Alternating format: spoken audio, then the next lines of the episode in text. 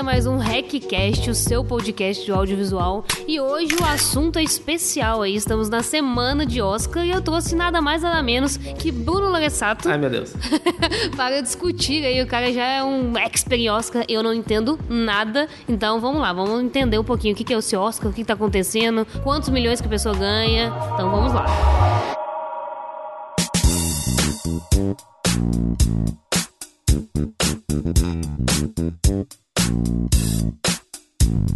Bruno, me, por onde surgiu sua paixão pelo Oscar? Me fala aí. Primeiro agradecer o convite, né?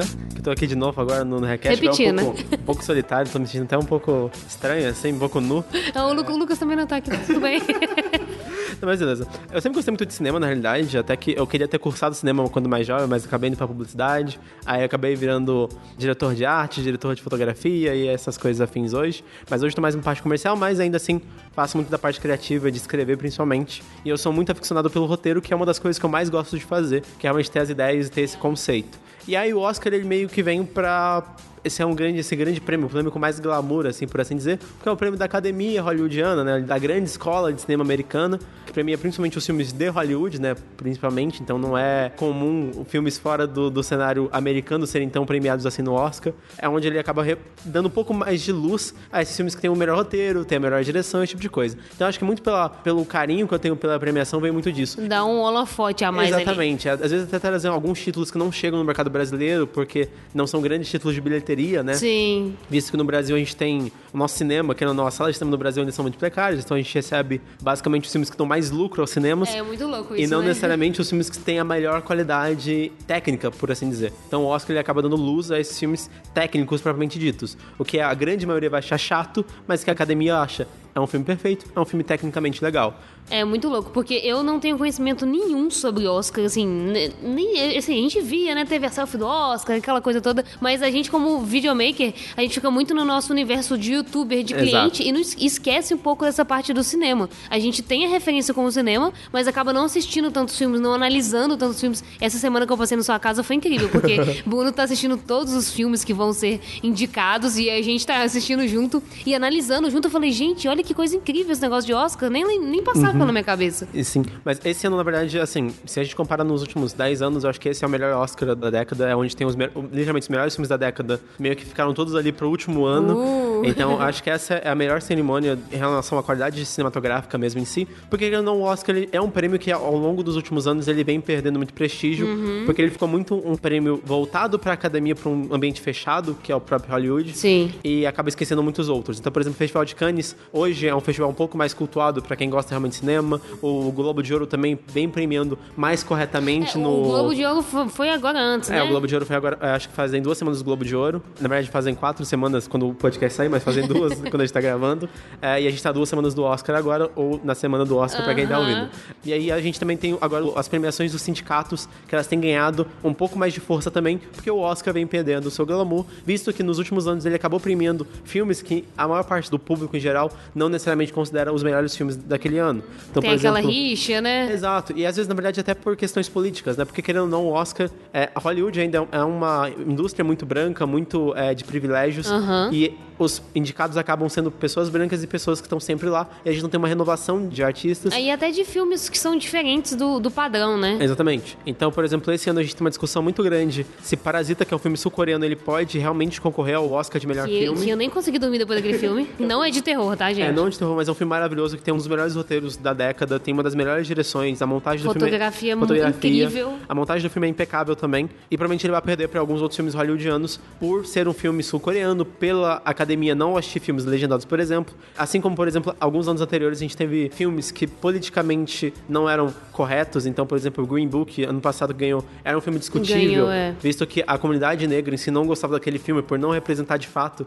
o que foi o ato histórico. Então tem várias questões políticas no meio também, né? Exatamente. Então até tem uma discussão esse ano muito legal que o Oscar esse ano não vai premiar sim os melhores filmes, mas sim os filmes que estão mais de acordo com o que o Oscar e Hollywood quer ser. Então, por exemplo, a gente tem agora a discussão muito grande sobre Netflix, que tá com acho que dois É, filmes com- é o indicados. irlandês, né? E É o irlandês e História É- do Casamento. Isso. Então, dos, dos melhores filmes tem dois no Netflix, tem indicados nas outras categorias também de filmes no Netflix. Isso é muito louco. Isso é muito Um- louco. Um filme do Netflix ser indicado ao Oscar. Exatamente. E a gente tem essa discussão agora, principalmente porque Hollywood é muito pautada na distribuição, né? no cinema em si, no cinema clássico, na sala de cinema. Só que hoje a gente tem consumido cinema e filmes de formas das mais formas variadas. Então Netflix hoje tem acessibilizado muito mais esse cinema, essa cultura de Não assistir deixa filmes. de ser uma grande produção, Não não deixa deixa de de ser uma ser cinema, Exatamente. mas Ao mesmo tempo, não a é academia. O Hollywood não vê que é cinema porque não passa no sala de cinema. Então, Entretenimento audiovisual. Exato. Então, esse ano a gente vai ter uma discussão muito grande em Hollywood premiando provavelmente filmes que mantenham essa cultura da sala de cinema, do público indo lá, e não propriamente, às vezes, o melhor filme em si.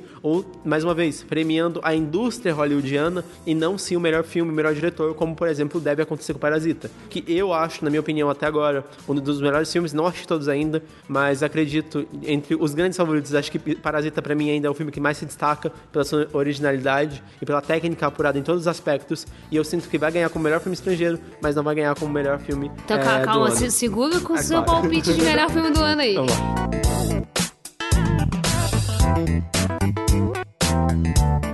Dentro das categorias, quais são as categorias? Existe uma só, existem várias, como é que são? Quantas categorias um filme pode ser indicado? Certo, na verdade a gente tem, eu não sei exatamente qual é o número, mas são várias categorias. e São inúmeras, né? São, são. Tem algumas, na verdade, que nem são transmitidas na transmissão do Oscar, isso é uma coisa legal de falar. Que loucura. É, eles guardam só algumas pro show. Exatamente, exatamente. É porque basicamente é aquilo, né? Tem muita coisa pra ser premiada, nem todas vão entrar na cerimônia porque não tem o mesmo glamour. Aham. Então, por exemplo, uma coisa que eu acho muita sacanagem é que, por exemplo, a gente tem o Oscar de melhor montagem, que basicamente é o Oscar de melhor edição de vídeo. Só que a gente premia o filme, a gente não fala o nome do. Do, Do editor. Do editor. Então, quando você vê um filme indicado à montagem, a gente não vê o nome do editor indicado à montagem. Você vê mas só, só. do filme. é. E é muito louco, porque a gente tava falando do 1917, Exatamente. que é, teoricamente seria um filme de um take só, e ele não entra nesse take de montagem, porque não é edição. É, então, e até vi algumas pessoas falando, tá indicado a montagem, mas pelo menos nas listas que eu vi ele não estava tá, listado. é. Então, é isso. Então a gente tem o, o grande prêmio da noite, é o Oscar de melhor filme. É a categoria meio que. É a categoria principal, assim, que é, um, é que tanto que é a última a ser anunciada, porque encerra a noite. Ah, depois disso, a gente vai ter as outras categorias principais, que são de ator principal, ator coadjuvante, atriz principal e atriz coadjuvante, e depois como melhor diretor. Esses são os grandes prêmios. Os é, principais. Os principais. Aí abaixo desse, a gente vai ter o prêmio de melhor roteiro original e melhor roteiro adaptado. Depois disso, a gente vai ter o prêmio de melhores efeitos visuais, que é, geralmente é um, é um prêmio grande. Uhum. Depois vai vir melhor montagem. Aí a gente vai ter vir melhor figurino e maquiagem. Depois melhor produção. Gente, é muita categoria. É, e ainda tem mixagem de som, trilha sonora. Aí tem outro que eu não lembro que também é edição, que eu sempre esqueço, que é design de som, alguma coisa do gênero. Então tem três prêmios de áudio apenas. Ainda tem um prêmio de melhor canção original. E tem mais algum, acho que mais dois prêmios ainda que eu Tem de sempre... animação também, né? Isso, tem o É. prêmio de melhor animação também, que é um dos maior- maiores prêmios. É. Aí tem os outros Oscars que são melhor curta, documentário, melhor documentário. Que aí entra em outras categorias, que não é filme propriamente É, dito. aí tem melhor animação e tem melhor curta animação também, que também são outras categorias, e tem o, o prêmio de melhor filme estrangeiro. Essas são todas as que eu lembro de cabeça, mas também Nossa, deve ter é, algumas muito, a mais. é muita categoria. E tem muitas outras categorias que eles queriam inserir também. Então, por exemplo, o Globo de Ouro, as premiações dos sindicatos têm o prêmio de melhor elenco, então junta todo o elenco, o melhor filme com o melhor elenco ali. Aham. E também tem a premiação dos dublês, que é uma premiação que faz muito tempo que eles querem inserir no, no Olha, que Oscar, legal. que é premiar o Oscar de melhores dublês, porque não- o ator não cai, quem cai é o dublê. então é legal, quanto menos você perceber que não é o ator que tá caindo, É, melhor pra quer dizer que o dublê. dublê foi bom? Exatamente, até pra dar um reconhecimento maior pros dublês. E no final das contas, o Oscar é basicamente sobre reconhecimento. Ele não é sobre grana, ele não é sobre dinheiro, não é sobre É, nada. a gente tava conversando sobre isso, que não existe um prêmio em dinheiro, não é? A companhia, o filme, a equipe não ganha nada, Nada, em dinheiro. É nada. só o prestígio da comunidade mesmo de ganhar esse prêmio, de ter a estatuetinha lá. Exato, e- porque na verdade o prêmio em si não é o que vai definir ali, mas o que acontece depois do prêmio é o que define muita coisa. Então, por exemplo, uma atriz que é indicada ao Oscar, a partir desse momento, o cachê dela sobe muito depois. Porque ela é uma atriz São que ela... consequências, né? Exatamente, que ela é con- consagrada, ela é uma atriz que mo- mostrou tecnicamente uma habilidade muito grande. Se ela ganha o Oscar, então, no filme, no próximo filme que ela fizer, vai lá, a ganhadora do Oscar é, sei lá, Emma Stone. Uhum. É, então, o Oscar é um prestígio, ele é meio como se fosse, se você fosse lá na faculdade e você ganhasse lá a Laura acadêmica na formação, o Oscar é mais ou menos a Laura acadêmica dos atores. Mostra que, assim, esse esse cara é muito bom. Esse cara é bom que ele ganhou de todos os outros atores As da... pessoas viram que ele é bom e elegeram ele como um cara bom. É exatamente, o Oscar serve pra falar assim, cara, essa pessoa foi o melhor desse ano aqui.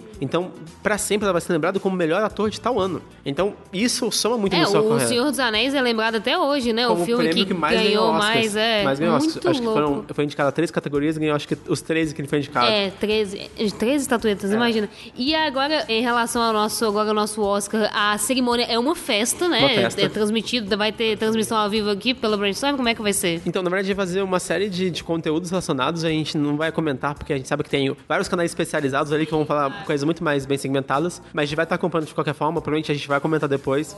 Possivelmente, na segunda-feira seguinte, a gente vai fazer uma live já no Academy, só pra comentar os resultados do Oscar, porque, porque é sempre uma briguinha, uma é. discussãozinha ali legal pra, e saudável de se ter depois. E se você quiser ir nessa festa, parece que você consegue ir, tem um, um preço. É, tem os convites lá que Só que é muito. Louco, eu tava lendo que você só pode ir na festa se você tiver um estilista, uma roupa assinada por um estilista. Você, Exatamente. você pode, mas não é qualquer um que entra, né? É, é uma festa de glamour, né? Querendo ou não. Então, embora você vai ter literalmente uma separação física do restante da galera, que são os atores. Você vai estar si, no mesmo ambiente Você ali. vai estar no mesmo ambiente, só que você vai estar dois andares acima deles e você não vai conseguir tocar nem chegar perto deles. Mas você vai estar no mesmo ambiente, você vai conseguir acompanhar ao vivo. E realmente, assim, é uma festa pra glamour, pra premiar os melhores dos melhores. Então, é justo ao mesmo tempo que não, e a gente volta a falar sobre como Hollywood ainda é um posto de privilégios muito grande, Aham. ainda é. O cinema ainda é um privilégio Exatamente, muito grande. ainda é uma coisa extremamente elitizada, então as grandes produções lá são geralmente produções caras em algum aspecto e geralmente são as mesmas pessoas, os mesmos diretores, os mesmos atores. A gente vê uma renovação muito lenta em Hollywood, então o Oscar ainda é muito se parece na premiação da década de 30 ainda, não, não teve uma renovação tão grande assim.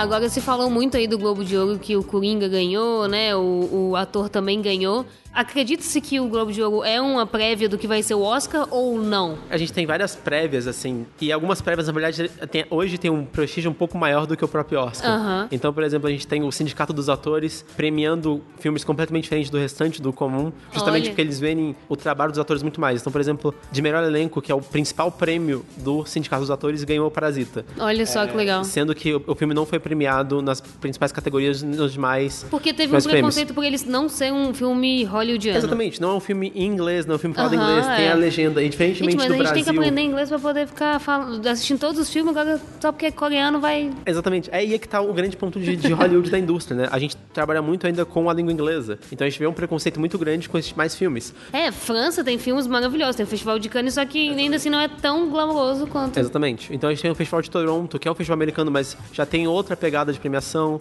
A gente tem o Globo de Ouro, que é um prêmio da imprensa, né? Então não são atores, diretores e membros acadêmicos ali votando, mas sim a imprensa escolhendo quais filmes elas consideram melhores. O BAFTA também, que é um- uma premiação inglesa. Então a gente tem uma série de premiações antes do Oscar, que vão dando termômetros indicativos muito fortes de qual filme vai ser o grande escolhido, mas há anos e anos e anos o Oscar tem discordado do Globo de Ouro quando se trata do melhor filme de algumas categorias em, em quesito. Então, assim, a gente sempre supõe qual filme vai ganhar, mas de fato Mas fica continua uma a- surpresa o uma Oscar surpresa depois. na hora. Exatamente. Então a gente tem algumas indicativas, por exemplo, algumas coisas são muito claras. Então, o Joaquim Fênix ganhar como melhor ator é uma coisa que é meio fechado assim. Caso ele não ganhe, realmente vai ser uma surpresa muito grande. Aham. É um Mas ele pouco ganhou. óbvio, porque dentro dos outros filmes assim que a gente viu, não tem nenhum que o ator se destaca tanto. Tem a transformação, tem a Exato. questão da, da psicose do personagem. Exato. Aí abre, na verdade, assim, a, a discussão sobre qual é o papel mais difícil e qual é o mais fácil de... De se interpretar. se interpretar. Então, por exemplo, assim, não é que Coringa seja o papel mais fácil de interpretar, mas é um papel que é mais fácil de cativar o público, de certa Uhum. forma. Ah, mas o Jared Leto não sei o quê. Assim, usando até alguns argumentos contra.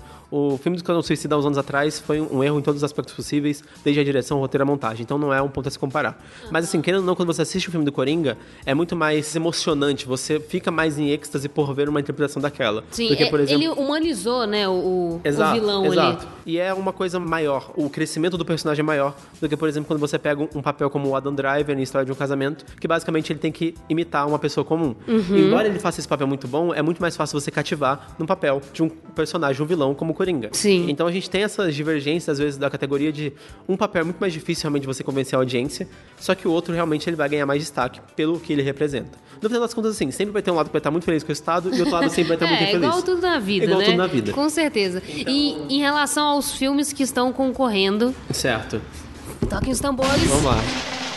Quem você acha que ganha como o melhor filme da categoria do ano aí? A Blaster Master. Certo, eu acho que, assim, vai ser esse ano 1917, por mais que eu não acho que seja um filme tão merecedor assim. Ele deve ganhar a maior parte dos prêmios. Eu suponho que ele deve levar uns 5 Oscars dos 10 que ele tá indicado. Uhum. Então, melhor diretor, melhor mixagem de som, melhor design de som. É um negócio que, que, o- que o Bruno tava falando que eu nem, eu nem, como eu não conhecia nada de Oscar, parece que os filmes de guerra, eles já são sempre mais favoritos da mixagem de som, porque tem toda essa coisa É, dos, tem a o da ambiente, música, da a trilha, de te exatamente. cativar. Exatamente. Então, querendo ou não, tipo, um, um filme de guerra ele tem mais efeitos sonoros, porque tem tiro, tem explosão, tem a galera andando, tem a galera gritando. Então, tem uma necessidade de uma- um, design de som maior, né? maior do que, às vezes, sei lá, fazer a galera andando, fazer os passos, fazer uma ambientação de ambiente normal. Tem mais coisas a se pensar pra você conseguir criar aquela ideia de guerra, de apocalipse, esse tipo de coisa. Então, geralmente, os filmes de guerra levam as categorias de som naturalmente, Aham. assim. Acho que uma das categorias pra mim que tá mais aberta esse ano de som é a trilha sonora, que eu não sei realmente quem leva. Eu acredito que Coringa deve levar mais como mais um up no filme do que realmente grande merecedor, porque todos os filmes ali eu não acho que a trilha sonora foi não tão teve fosse tanta diferença. tanta relevância assim, narrativamente. Eu acho que Parasita, se usasse a categoria de som, eu acho que tem uma necessidade muito maior. Não, Parasita é muito louco. Tem umas cenas lá que não tem. não- Você tá tão nervoso com o filme que não tem som. Você fica assim, meu Deus, o que, que tá acontecendo? É muito exato. louco, Então, gente. Assistam. É, então, pra mim, o silêncio, às vezes, ele é um som muito mais forte do que a música em si, mas Parasita não foi indicado nessas categorias, infelizmente. Mas o melhor filme do ano, eu acho que 1917 leva pelo quesito técnico mesmo, pela dificuldade de se pensar. Então, tava vendo esses dias que os atores, eles treinaram, eles só fizeram a passagem de texto das cenas durante 71 dias antes de começar a gravar o filme. Nossa. Então, durante 71 dias, dois meses e meio quase, eles só ficaram ensaiando o filme, porque o filme é extremamente difícil de ser produzido já, que é basicamente um plano de sequência ininterrupto. E, e foram três meses de gravação, mais né? ou menos isso, três meses Foi de gravação. muito louco porque, pra quem tá ouvindo aí a gente, é, é um filme que eu acho que todo videomaker deve assistir. Primeiro assistam normalmente, olhando a história, e depois tentem ver onde que corta o filme. Exatamente. Porque se você parar pra reparar, não há cortes. de jeito nenhum. Uma coisa muito interessante desse filme que eu acabei de descobrir esses dias é que é um dos poucos filmes em que o montador ele dormia à noite pensando qual seria o take que eles teriam que gravar no dia seguinte. Porque o montador ditava o continuismo das cenas. Caraca. Então ele falou assim, cara, a gente tem que refazer essa cena, hoje vai ter que fazer essa cena agora. Porque como ele já estava cortando o filme, ele sabia exatamente o que eles tinham que gravar no dia seguinte pra É tipo o passar... Baby Drive lá que eles foram fazendo e editando Exatamente. ao mesmo tempo, e né? ele tinha que passar isso pro diretor de fotografia, e aí o diretor de fotografia, junto com o diretor, tinha que coordenar o restante das coisas e voltar pra edição. Então foi um trabalho triplo e coletivo muito grande pra se poder ter o resultado que tem. Então por isso que eu acho que 1917 leva, não por ter a melhor história, não por ter o melhor roteiro, mas por ter o quesito técnico mais bem apurado ali. Porque narrativamente falando, na parte de roteiro, não acho que leve, eu acho que tem filmes mais bem pensados e mais Acho complexos. que faltou umas duas horas de filme pra entender mais a história. É, exatamente. É o que não tinha história em É. 1917, que não é uma história que ela dá basicamente um De pano... repente aconteceu tudo ali. Exatamente, ela dá um pano muito leve pra gente ficar imerso na guerra. É. Isso que é o filme realmente ele faz muito bem. É te deixar muito bem preso naquela história, por mais que você não saiba exatamente o que tá acontecendo, mas você é quase que um espectador ativo dentro daquele cenário. Então eu acho que por isso deve ganhar como melhor filme, deve ganhar também como melhor direção de fotografia, pela dificuldade de se produzir o filme, e também melhor Total. direção por a dificuldade de um projeto como um todo. Então você acha que Coringa não ganha como melhor filme? Não, dificilmente. Assim, eu acho que, sei lá, depois de Ford vs Ferrari deve ser um dos filmes com menos possibilidade de ganhar o Oscar, é pelo que representa e pela dificuldade. Então eu acho que os três favoritos, na minha opinião, são 1917, Parasita e História de um Casamento, que são os três filmes ali que têm, acho que a maior relevância hoje, socialmente falando, no aspecto ali, e também o quesito técnico mais bem apurado em todas. Mas aí a gente vai vendo os preconceitos de Hollywood. Então, Parasita é um filme sul-coreano, e História de um Casamento é um filme do Netflix, que não é bem quisto ali dentro Que da, as pessoas do, do podem Hollywood. ser que não, ah, não aceitem muito bem. Exatamente. Então, por isso, deve ganhar 1917. Caso não houvesse 1917, provavelmente Era Uma Vez em Hollywood levaria esse prêmio, sem dúvida nenhuma, por ser um filme de Hollywood, retratando Hollywood, o que é um clichê muito grande no Oscar. Clichêzão é Exatamente. que Tarantino voltou, mas- que não fez tanto sucesso, mas tá lá, né? Tá lá, tá, lá. É, e- e um- clichê. E é um filme, assim, que eu não vejo tão merecedor do Oscar, assim, nessas grandes categorias, que ele é um filme bom, Mas não é extraordinário. Não é extraordinário, assim. Acho que dentro da comparação com os demais filmes, é um filme ok. É que realmente os filmes, os favoritos, eles são muito extraordinários. Então, como eu falei, esse Oscar tá muito mais difícil do que os anos anteriores, pelo nível técnico dos filmes principais.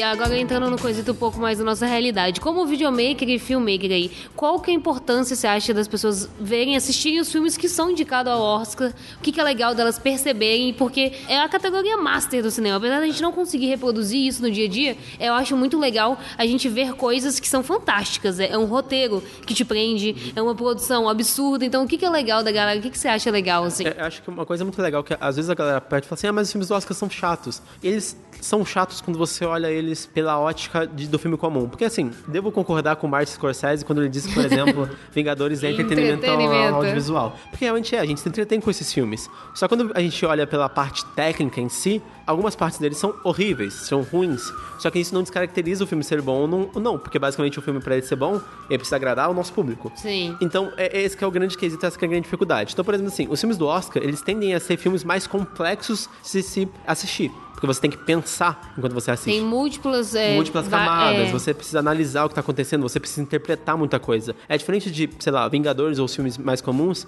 que um personagem ele vai aparecer, ele vai explicar toda a trama pra você. Ele vai te Uhum. dar um papel escrito. Por exemplo, sei lá, vou usar o caso do Coringa, por exemplo, que um dos roteiros, ele não é um roteiro tão profundo assim, em que os jornais do Coringa estão escritos assim: palhaço mata ricos, ou começa o pensamento de matar ricos. Isso é uma coisa que no filme do Oscar, os top 3 ali, não vão ter essa coisa tão explícita. Você vai perceber pela forma como os Você tem atores que ter se portam. outras interpretações Exatamente. pra poder entender. Então esse tipo de pensamento você vai ver pela forma como os atores se portam, pela forma como a câmera é posicionada. Então ele é um filme muito mais interpretativo do que o filme realmente que é dito para você o tempo todo. Então, geralmente os filmes do Oscar são filmes que te deixam muito apreensivo o filme todo e quando você termina e você entende o sentido do filme, você fica, caramba, velho, o que eu vi agora? O que vai ser da minha vida agora? Tipo, cara, esse não, filme é, não, eu achei o Parasita assim, eu achei o ápice do, do meu Deus, não entendi, entendi, mas fiquei refletindo e posso pensar isso, posso pensar aquilo. A gente não dormiu discutindo esse filme muito louco. Exatamente. E acho que esse que é o, o grande ponto. Então, quando você vê os filmes do Oscar, o Oscar ele,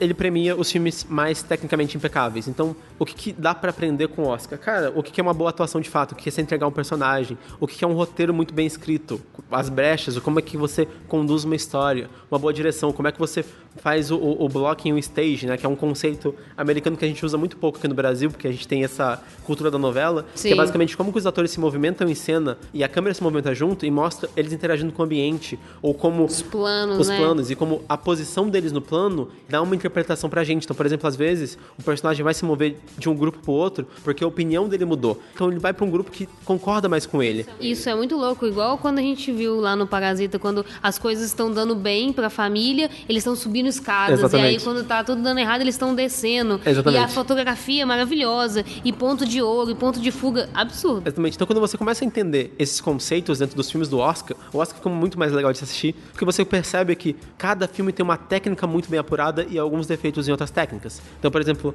Parasita, a gente tem lá a história que ela te conduz muito bem, a gente tem uma montagem que é impecável, a gente tem uma trilha sonora e o silêncio trabalhando muito bem. Só que o final do filme é muito vago e interpretativo a cada cultura. Então, pra gente brasileiro, pra gente ocidental, a interpretação do final às vezes é um pouco ruim, porque não é a nossa cultura. Só quando você começa a estudar a cultura coreana pra entender o que ele quer dizer, você fala: caramba, esse filme é genial em todos os aspectos possíveis. Aham. Então, 1917 é um filme tecnicamente na fotografia e na direção impecáveis. Só quando a gente joga no roteiro, ele é falho. Ou, por exemplo, sei lá, Era uma vez em Hollywood, que a gente pega o roteiro, cara, o roteiro desse filme é maravilhoso. Só que a gente olha a montagem, a gente olha a direção, tem pontos ali que estão um pouco demais, assim, que estão um pouco faltando alguma coisa. E eu acho legal porque mostra essa falha que, assim, nem tudo é perfeito. Você vê que Exatamente. até Hollywood não é perfeito. Então dá, dá pra ter falhas e isso é normal. Exatamente. Então, o que eu falo pra galera que é legal de assistir os, o Oscar, principalmente assistir os filmes do Oscar, é justamente começar a pegar esses micro detalhes desses filmes que estão sendo premiados. Porque a galera às vezes fica esperando, sei lá, tipo, uma movimentação de câmera. Vou usar, sei lá, o Hitchcock. O Hitchcock, ele criou o vértigo, né?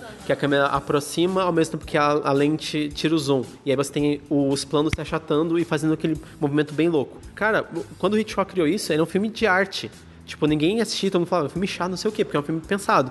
Hoje, o Homem-Formiga usa isso, o Vingadores usa essa Várias técnica. pessoas usam essa técnica Exatamente. que veio de uma coisa super abstrata. E pra gente hoje é uma cultura do mainstream, tipo, é uma coisa que todo mundo sabe fazer, tá em todo filme. Sim. Só que ela não surgiu no filme comum que todo mundo assiste no Sessão da Tarde, ela surgiu no filme de arte. Então, por exemplo, um plano sequência, da forma como a gente conhece hoje, surgiu em Birdman, surgiu nos filmes do Hitchcock há muito tempo atrás. Exatamente. Esses planos de sequências longos. E a gente hoje, cada vez mais, tá tentando usar o plano de sequência. Só que quem tá colocando isso pra gente é o Birdman, é 1917 agora. Então, esses filmes de arte, eles tendem a ditar certas técnicas novas. Certas que vão- tendências. certas tendências que vão sendo chupingoladas, por assim dizer, por esses Respinga filmes. pra gente. Exatamente, por esses filmes mais comuns, que respinga na internet, que respinga pra gente. Então, basicamente, quando você assiste um filme desses que tá sendo premiado, você corta todo um caminho, você pega um atalho para essas técnicas novas e inovadoras. E aí você começa a aprender realmente como pensar uma cena bem, É, uma e cena aí bem você feita. vê que não vai na- ter nada do Oscar de B-roll, de epic B-roll, de slow motion, de glitch, que realmente tem uma diferença Na aí. verdade tem. Se você parar pra pensar, o Epic B-Roll nada mais é do que as montagens do Edgar Wright que ele fazia desde os primeiros filmes dele. Então Aham. desde 2000 e... Acho que desde Shaun of the Dead, desde... Só que entra de uma forma totalmente diferente. É de uma forma completamente diferente. Mas o Edgar Wright sempre foi muito forte nisso. Então, sei lá, os dois papas, por exemplo, tem uma cena que é basicamente B-roll, que é basicamente som muito forte e cortes rápidos mostrando uma sinalização de votação. E, cara, isso é um B-roll. Só que é um B-roll aplicado a uma história, a um contexto, a uma passagem de tempo. Então, basicamente, todas as técnicas que a gente conhece, elas foram aplicadas em Hollywood antes de chegarem até a gente. Mas elas foram aplicadas de forma distinta. Então, uma coisa que a gente faz muito, a gente pega a técnica, e- só que a gente não aplica em nada. Então, a gente exemplo, não coloca no contexto certo. a gente não coloca no contexto certo. Então, quando você vai assistir esses filmes mais bem pensados, com grandes diretores, com grandes roteiristas, é quando a gente vê essas técnicas sendo aplicadas em contextos muito bem aplicadas. Então, quando eu comecei a assistir Dois Papas, Dois Papas, que é um filme sobre Ainda a não igreja- assisti esse. É sobre a Igreja Católica, sobre a queda do Bento XVI, a ascensão do Francisco, você não espera ver uma montagem de Epic B-Roll. Você nunca espera ver isso. Sabe? E tá lá a montagem. Surpreendeu, Tá ligado? é. Ou, por exemplo, quando você vai assistir o Coringa, por exemplo, que é um filme super triste, depressivo pra caramba, e você vai ver uma trilha sonora feliz pra caramba no meio do filme. E você fica. Caramba, Oi? por que isso? E aí você entende o contexto, entende a loucura aplicada naquilo. Ou principalmente o uso das cores, que a gente Uhum. Nossa, se importa cores, muito pouco no nosso trabalho, às vezes.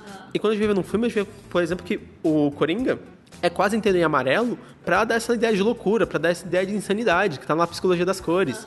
Por exemplo, outro filme que foi premiado muito tempo atrás, que é Her, que também tem o Joaquim Fênix, a gente consegue ver a relação dele com a com a Siri lá, que eu esqueci o nome da, da, da personagem, que é o computador, baseado nas cores da camiseta dele. Quando eles estão bem, as cores são rosas, são mais amorosas, são mais vermelhas. Quando a relação começa a cair, ele tá em amarelo, pra mostrar que ele tá, ele tá instável. É, a cor não é só um loot, né? É feito todo um estudo por trás de todo o figurino do filme inteiro mo- demonstrar isso. É muito louco. E aí você usa várias técnicas. Por exemplo, uma técnica muito legal pra filmmaker. Olha só a dica, galera, ó. Por exemplo, 1917 é um filme que inteiramente foi gravado com luz natural.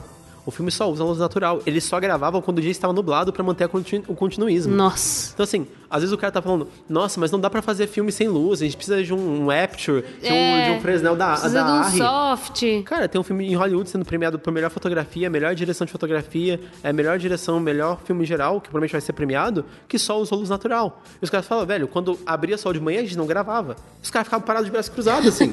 então, assim, cara, para de reclamar da produção. Tem um filme de hollywoodiano que ficou parado pra produzir também. Dá pra produzir. Se você pensa, se você estuda, se você usa os conceitos que você aprende, você consegue produzir. Com independente certeza. daquilo. Então pensa que os caras gravaram um filme inteiro de 2 horas e 20, que teve, sei lá, 40, não mais de 40, na verdade, deve ter tipo uns mil e poucos shots diferentes, que não parece ter corte, só quando tava nublado. E ninguém percebeu, parece que é um plano de sequência sem parar. e os caras gravaram durante três meses, quase, tá ligado? Então pensa, você gravando durante três meses, de um minuto de filme por dia, e mesmo assim conseguir fazer um filme que parece que não foi cortado em momento algum. E aí o cara tá falando que não tem como gravar ainda, não tem como fazer um filme bom com aquilo que ele tem. Tem como Tem sim. como. A gente sempre fala aqui que você sempre consegue, tem que fazer com o que tem. É, exatamente. Então a gente vai fazer um 1917 com o celular, tá brincando? Ou, por exemplo, você vê o Parasita, que tem basicamente duas locações só, que é a casa da família pobre e a casa da família rica. E aí nessa transição a gente tem... Rua. Rua, duas estradas. E a cena dura, sei lá, três minutos. Então, perceba como você não precisa de grandes efeitos especiais, grandes locações, inúmeras locações pra fazer algo de qualidade, pra Você fazer algo precisa bom. de um bom roteiro, num lugar e até com a luz E ser natural você criativo com consegue aquilo que fazer. você tem. Exatamente. Ser você tem. Então é isso, Bruno. Muito É obrigada pela sua presença aqui no nosso Perfeito. Hackcast. Adorei saber tudo sobre o Oscar. Estou ansiosa. Vou ficar lá agora só pra ver quem ganhou o melhor, que agora também tem minhas apostas. E se você ainda não viu os filmes, por favor, veja. Assista. Vale muito a pena. E aí você deixa o seu recado final É aí, isso, eu Bruno. acho que o meu recado final é Cada filme tem um aprendizado diferente, então não menosprezem os filmes. Aprendam cada filme, cada filme tem uma coisa muito rica para se aprender. E principalmente, botem em prática e parem de falar que tem limitações para produzir, porque todo mundo tem limitação. Até Hollywood tem limitação por Com mais certeza, sempre vai ter. E mais do que isso, Hollywood também erra, então você também pode errar, então não é desculpa também não produzir. Muito bem, Meu gente. grande olha só. recado é produzam e não fiquem bitolados com erros ou com Sejam limitações. felizes. Sejam felizes. a cara e a coragem pra vocês, entendeu? Olha, É isso. então é isso, guys. Até o próximo RecCast, o seu podcast do audiovisual. E é isso aí. Beijos. Tchau, tchau. Tchau. Uh!